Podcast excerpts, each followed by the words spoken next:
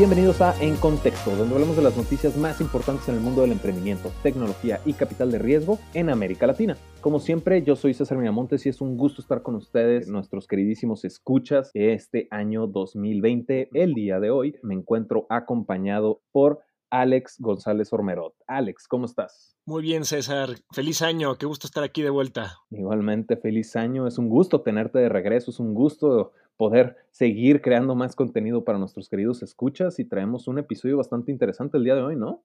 Se va a poner bueno, es, parecería que estamos hablando de tres historias diferentes, distintas, poco relacionadas entre ellas, hasta que te empiezas a dar cuenta por qué estamos hablando de un ecosistema regional, porque si hay una historia mucho más interesante que yo creo que va a marcar el resto del año, entonces empezamos bien el año. Así es, nada más antes de entrar un poquito a detalle con toda esta eh, narrativa que tenemos preparada para ustedes. Nada más tienen que recordar estos anuncios parroquiales. Oficialmente el programa de En Contexto va a empezar a salir los martes y los jueves, comenzando la siguiente semana, en el cual pues vamos a estarles compartiendo pues el mismo formato, los mismos diseños, pero para poder cubrir un poco más de noticias porque el mundo del emprendimiento, como sabrás Alejandro, es bastante contenido, ¿no?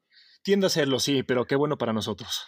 Así es, para todo el mundo del emprendimiento, realmente. Adicionalmente, recuerden que también ya lanzamos nuestro canal de YouTube con el mismo contenido que está en Spotify, en Anchor, en Apple Podcasts, en Google Podcasts, en todas las plataformas de audio. Adicionalmente, ya lo creamos en YouTube para que puedan disfrutar del contenido también en otro formato diferente. Y con eso concluimos los anuncios parroquiales. Ahora sí podemos entrar un poquito más en materia, que estamos todos ansiosos de 2020 de platicar qué está sucediendo en el mundo del emprendimiento, ¿no, Alex? Sí, pues vamos a ver, ¿con qué empezamos? A mí me gustaría comenzar con Agrofy, eh, especialmente porque es capital de riesgo, ¿no? Agrofy acaba de cerrar su serie B por 23 millones de dólares, ¿no? Y esta ronda fue liderada por SP Ventures, ¿no? Aquí también participaron Fall Line, Acre Capital y pues obviamente si analizamos un poquito más a fondo al líder de esta ronda, que fue SP Ventures, pues definitivamente es un gran aliado para Agrofy, que ya había participado en su serie A por 11 millones, recordemos, pero sí, SP Ventures siendo un fondo brasileño y Agrofy siendo una startup argentina, yo siento que se conectan muy bien, sobre todo por la tesis de inversión de, de SP Ventures, ¿no? Que es completamente enfocado en mejorar la industria de agricultura, ¿no? Obviamente siendo Brasil, siendo el Amazonas y todo lo que se puede lograr dentro de ese lado, pues creo que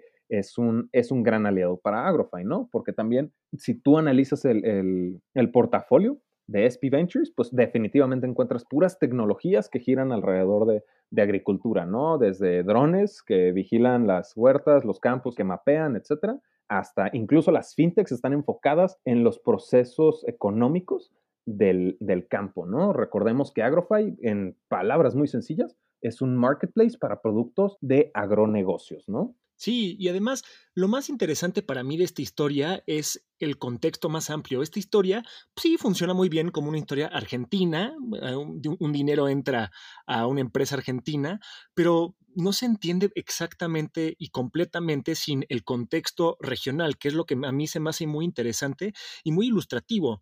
Argentina específicamente, porque estamos viendo aquí en el año 2020 ya lo que se siente como una pues no sé, una crisis mundial económica inminente, así, hay muchos susurros eh, sobre eso, pero Argentina, que es un país relativamente, digamos, inestable en ciertos sentidos, está teniendo un boom de startups. Entonces, estamos viendo aquí una crisis inminente, pero el paso sigue fuerte. Entonces, a mí se me ocurre la, la pregunta, ¿la inestabilidad estable de Argentina será buena para las startups? Y siento que Agrofy pues bueno, es un caso de que sí lo es, porque lo que tenemos es una empresa que se ha visto en la necesidad de expandirse porque sabe que en Argentina, pues sí, no va a tener tanto pegue por la inestabilidad, entonces te mueve a hacer una scale-up mucho antes de lo que pensarían otras, otras empresas en, en, lugares más estables. Tal vez tienen un poco más de letargo, pero se me hace interesante eso, que esta Argentina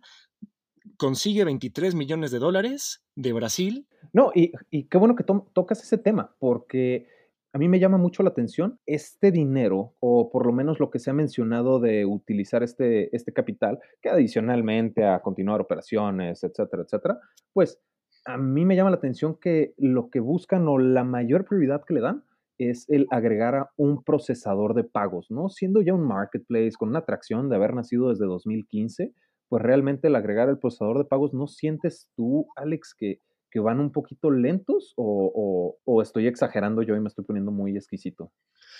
Depende de cómo. Yo creo que nosotros, siendo los típicos eh, urbanos, no entendemos exactamente la dinámica del campo.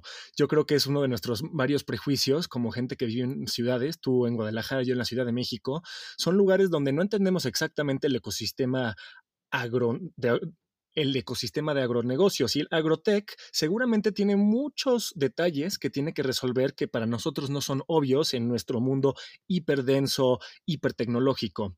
No estoy para nada diciendo que son menos tecnológicos las personas que viven en zonas rurales, sino que tienen otros desafíos con los cuales lidiar. Claro, claro, definitivamente es, es muy cierto, me faltó empatía ahí en la cuestión de las agendas y cómo están estructuradas dentro de un mundo de los agronegocios, ¿no? Definitivamente, sí no soy realmente nadie para decirle a, a Agrofy cómo, cómo operar o cuándo implementar su, su procesador de pagos, pero sí fue algo ahí que, que, medio me llamó la atención, porque tú te metes y pues encuentras definitivamente inmensidad de productos disponibles, ¿no? Pero también pues es el contactar al vendedor y ya tú te pones de acuerdo, ¿no? Dentro de la misma plataforma.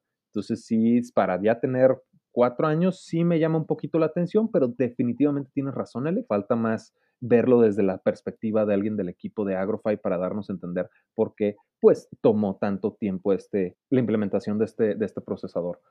Claro, digo, también estas estos ecosistemas locales y regionales también tienen detalles importantes que nosotros no podemos ver a la distancia o sin ser expertos en la zona. Por eso también, otra vez, Argentina a mí se me sigue haciendo una economía y este, un ecosistema de startups muy interesante, porque pues sí, estamos hablando de su inestabilidad estable, pues será que está retrasada en ciertas cosas, estarán entrando dinero por su estrategia de expansión, pero también vemos que la inestabilidad también es inestabilidad a final de cuentas y aunque unas startups les esté gustando ese, ese, ecosistema, a otros no tanto. Me gustaría tal vez mencionar la siguiente historia que estábamos pensando en platicar, la de la alianza estratégica entre PayPal y Mercado Libre, en donde vimos que van a salir a los dos mercados grandes de la región, México y Brasil. Ahí se van a aliar, vas a poder pagar con PayPal tus compras en Mercado Libre y en algunas opciones de PayPal también vas a poder usar Mercado Pago, pero solamente en Brasil y en México. Aquí el elefante que dejaron afuera del cuarto es Argentina, porque Mercado Libre es argentino. Entonces, ahí dijeron que era una cuestión medio burocrática, ¿no? Que no había oficinas de PayPal en Argentina, pero también uno empieza a dudar si en realidad tiene que ver con pues la estabilidad o simplemente con el tamaño de estas otras eh, economías regionales. De hecho, tienes mucha razón en ese sentido porque, o sea, justo lo acabamos de, hablar, ¿no? Agrofy está apalancando de levantar capital de, una, de un fondo brasileño, ¿no? Que, ok, está bien, está enfocado justo en el mercado en el que se desarrolla Agrofy, pero también Mercado Libre se alía con PayPal y esta, esta alianza es en función de Brasil y de México. Como lo mencionas bien, están dejando un poquito, están dejando atrás a Argentina,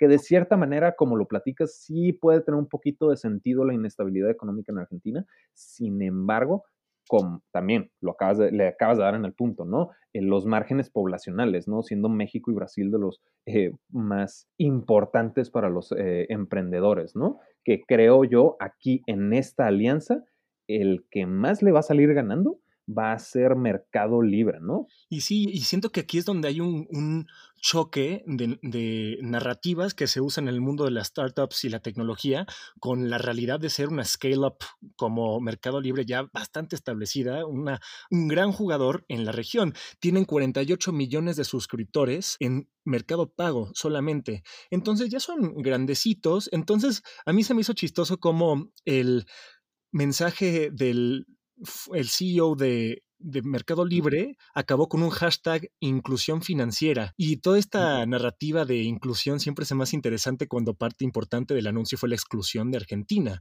Que bueno, a final de cuentas ya platicamos por qué es eso, las razones estratégicas. Entonces a mí me interesa siempre ese choque entre la narrativa que se usa, inclusión, democratización, startups, tecnología, va a ser una utopía en el futuro, pero también las decisiones duras que se tienen que tomar día a día como el fundador de una startup creo que, de hecho, a mí, a mí no se me había levantado el foco en, esa parte, ¿eh? eso de la inclusión están dejando fuera Argentina, pero también hay que entender que, pues, como líderes, como representantes de, una, de un negocio, a final de cuentas, eh, tienen que tener cierto enfoque mercado técnico, si lo queremos ver de esta manera, en el que pues promueven lo que buscan lograr dentro de su emprendimiento, que es, sí, ok, inclusión financiera, digamos que funciona cuando empiecen a implementarlo porque todavía no comienzan, ¿no? Va a ser como mediados del 2020, si mal no recuerdo. Exacto. Pues realmente siento yo que Argentina va a llegar ya después, una vez que la prueba piloto con los márgenes poblacionales tan grandes que son México y Brasil, llegasen a funcionar, ¿no? Sí, sin duda acabarán yendo a Argentina. Yo no creo que sea tanto una cuestión de si sí, pero más bien de cuándo. Sin embargo, también pues, nos lleva otra vez a este punto de inflexión que mencionaba al principio, que el mundo está cambiando, con crisis inminente o no, pero el ecosistema de varias de estas tecnologías que solían ser disruptivas, que mencionamos de hecho en el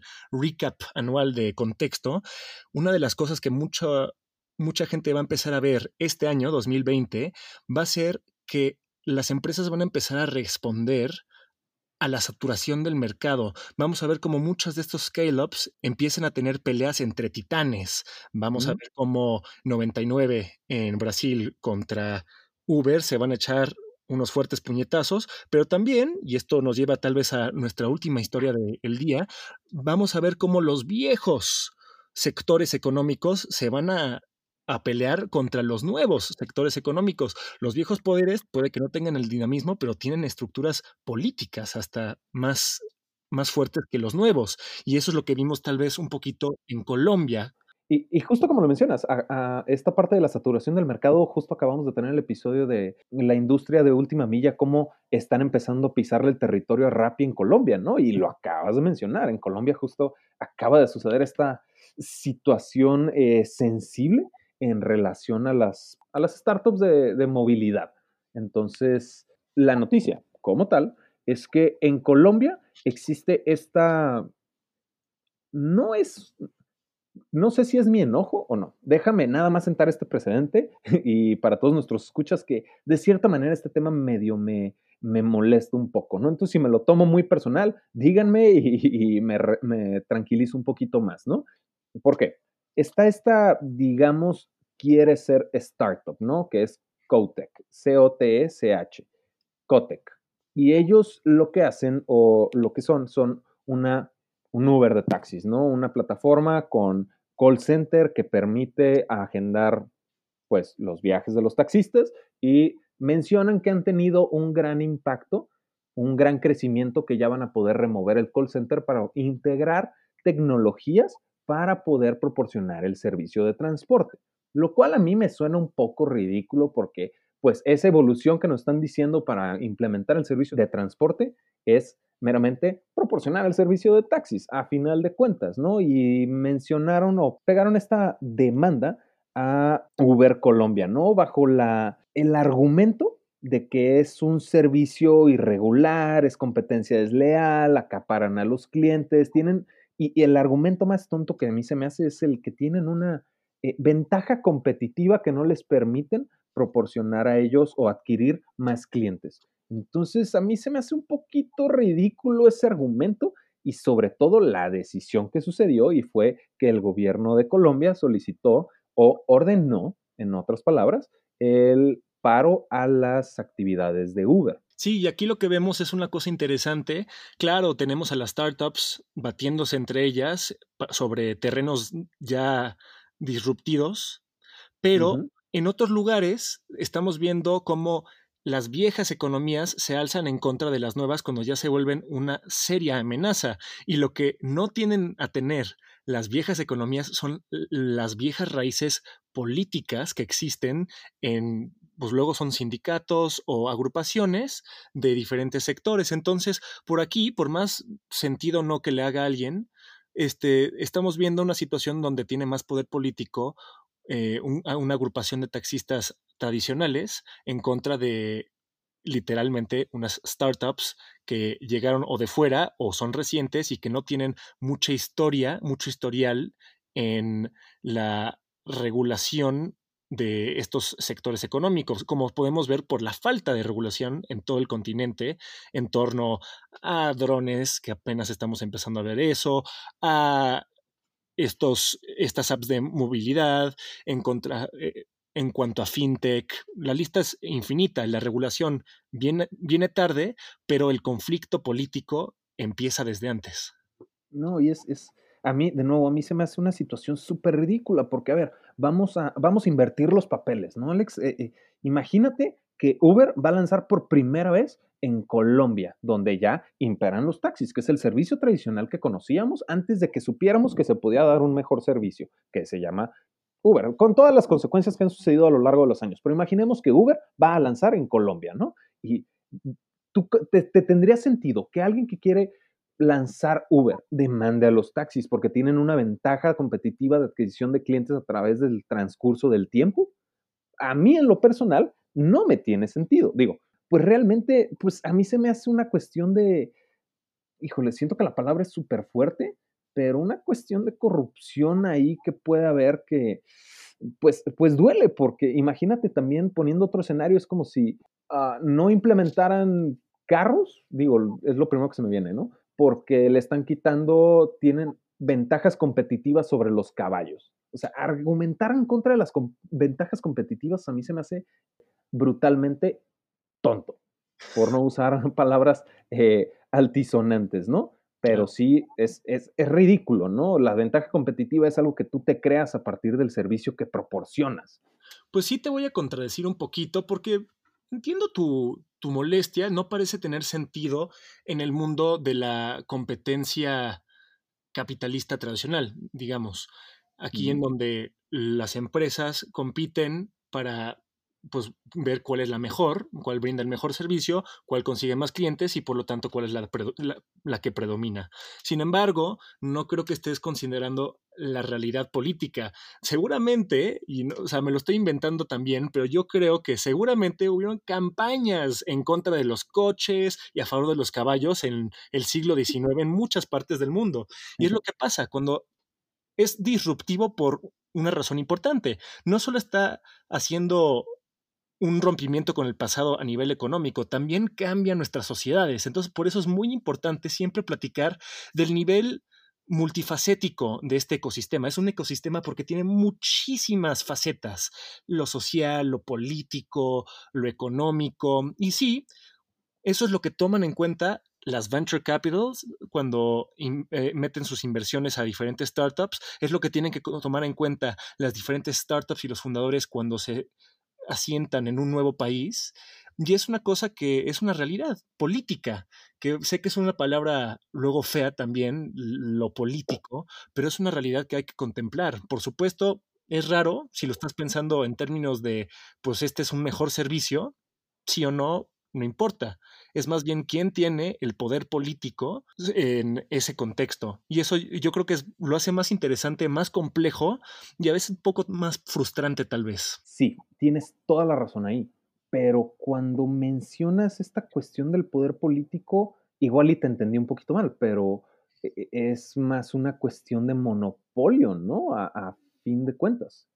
Sí, sin duda. Pero pues nosotros vivimos en un país de duopolios y monopolios que no son eficientes en algunos sentidos, pero que existen por razones y realidades políticas. No estoy argumentando si son buenas o malas, si son eficientes o ineficientes. Lo que estoy diciendo es, son el reflejo de la realidad de esta región, de toda Latinoamérica. Y yo creo que por eso nos llamamos contexto, porque no hablamos mucho de política, pero siempre lo tomamos en cuenta cuando hacemos nuestros análisis para que nuestros lectores y nuestros escuchas puedan escuchar, digamos, una versión ya analizada que lo tome en cuenta cuando estemos platicando de la expansión de AgroFi a Brasil, sobre la alianza de PayPal y de Mercado Libre afuera de Argentina y, al final, sobre la, el veto que mete el gobierno en contra de Pickup y Uber. Yo creo que ese es el tipo de cosas que siempre estamos contemplando abajo de la superficie.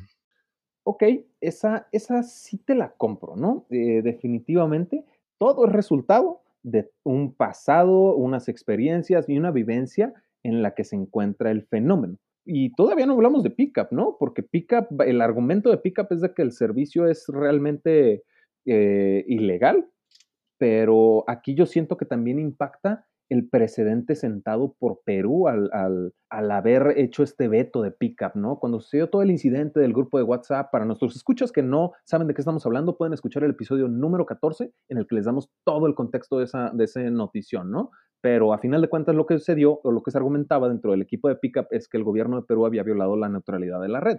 Y hablando con el abogado del episodio, justamente nos estaba platicando de que Perú tiene este momento de ser el líder y mandar un mensaje a toda Latinoamérica. Y es el qué va a dictaminar en este tipo de situaciones. Para dar un ejemplo, al momento en el que hacen este veto a Pickup, pues está sentando un precedente que ya estamos viendo dentro del país natal de Pickup, que es Colombia, el también que suceda este veto. Entonces creo que también tiene por ahí que ver el ejemplo que ha llegado a dar bajo esa situación. Pues ahí está, lo acabas de decir tú. Ahí estamos hablando de una realidad política, un precedente político pues es un poco hablar un poco de lo mismo, quién tiene poder, quién tiene influencia, no tiene nada que ver con la realidad económica de estas apps. Seguramente Uber pudo haberse expandido perfectamente con todos los recursos que tiene en Colombia, seguramente Pickup también, ya se estaba expandiendo a Perú, como bien hablamos, pero estos precedentes regionales sí causan efectos mucho más grandes de la racionalización económica, tienen una racionalización política. Entonces tú también, pues claramente tienes una visión política, eh, eh, digámoslo en el sentido más amplio de la palabra, en términos de eso. Si el gobierno de Perú hace esto, sienta un precedente y luego un mes después vemos que Colombia hace algo muy similar. Mm, exactamente, ¿no? Digo, yo considero, o es realmente desde mi perspectiva, desde mi punto de vista y resultado de mis experiencias, ¿no? Como lo platicamos. Pero también, o sea, creo que en vez de hacerlo binario de o lo hacen los taxis o lo hace Uber, creo que debe de encontrarse esta parte de la regulación que logre facilitar esta verdadera homología de competencia, ¿no? Pero pues de nuevo, como, como siempre lo mencionamos en este programa, la regulación viene dos, tres pasos atrás de la, de la innovación, ¿no? Hay que ver cómo evoluciona realmente. Por el momento, Uber no está obligado realmente porque sigue dentro de estos espacios legales que pues, le permiten operar, pero sí ya tiene en su contra pues el peso gubernamental, ¿no? Efectivamente, al final de cuentas, siento que ese es el problema más fuerte con el que tiene que lidiar Latinoamérica y bueno, el mundo, pero especialmente Latinoamérica en este año. Hay muchas industrias que ya se revolucionaron, hay startups que ya no son startups, que ya son scale-ups, que ya son multinacionales con ofertas públicas, que siguen en algunos casos sin regulación. Eso no puede ser. Pues sí, pero finalmente es ver cómo va avanzando esta situación y poder dictaminar si si se pudo haber hecho de mejor manera o si hay mejores áreas de oportunidad que atacar, ¿no? Porque sí, tienes toda la razón, tal vez, y lo mencioné desde un principio, por eso lo mencioné, tal vez sí me la tomé demasiado personal, ¿no? Una, una disculpa. Pero a final de cuentas, sí es ese tipo de situaciones, el negar la innovación o, ponerle estas trabas tan obvias, a mí sí me medio me incomodan, ¿no? Sí, no, yo creo que es una molestia legítima. A final de cuentas, sí parece un poco arbitrario, pero nos ayuda un poco a reflexionar sobre la complejidad de este ecosistema que a veces agradece, a veces no, pero definitivamente nos da mucho de qué platicar. A final de cuentas, el emprendimiento, todo el mundo lo dice, no es fácil, pero la palabra emprender no es fácil, como que de cierta manera ya está muy quemada y realmente no dimensionas todo el tipo de cosas con las que te topas, como lo acabas de mencionar, lo político, lo económico, lo social. Es, es, es bastante complicado, ¿no? A final de cuentas, pues para eso estamos nosotros, para ponerlos en contexto con las noticias más importantes del mundo del emprendimiento, tecnología y capital de riesgo. Con eso concluimos las noticias de esta semana. Como siempre, yo soy César Miramontes. Yo soy Alex González Ormerov. Y ahora sí estás en contexto.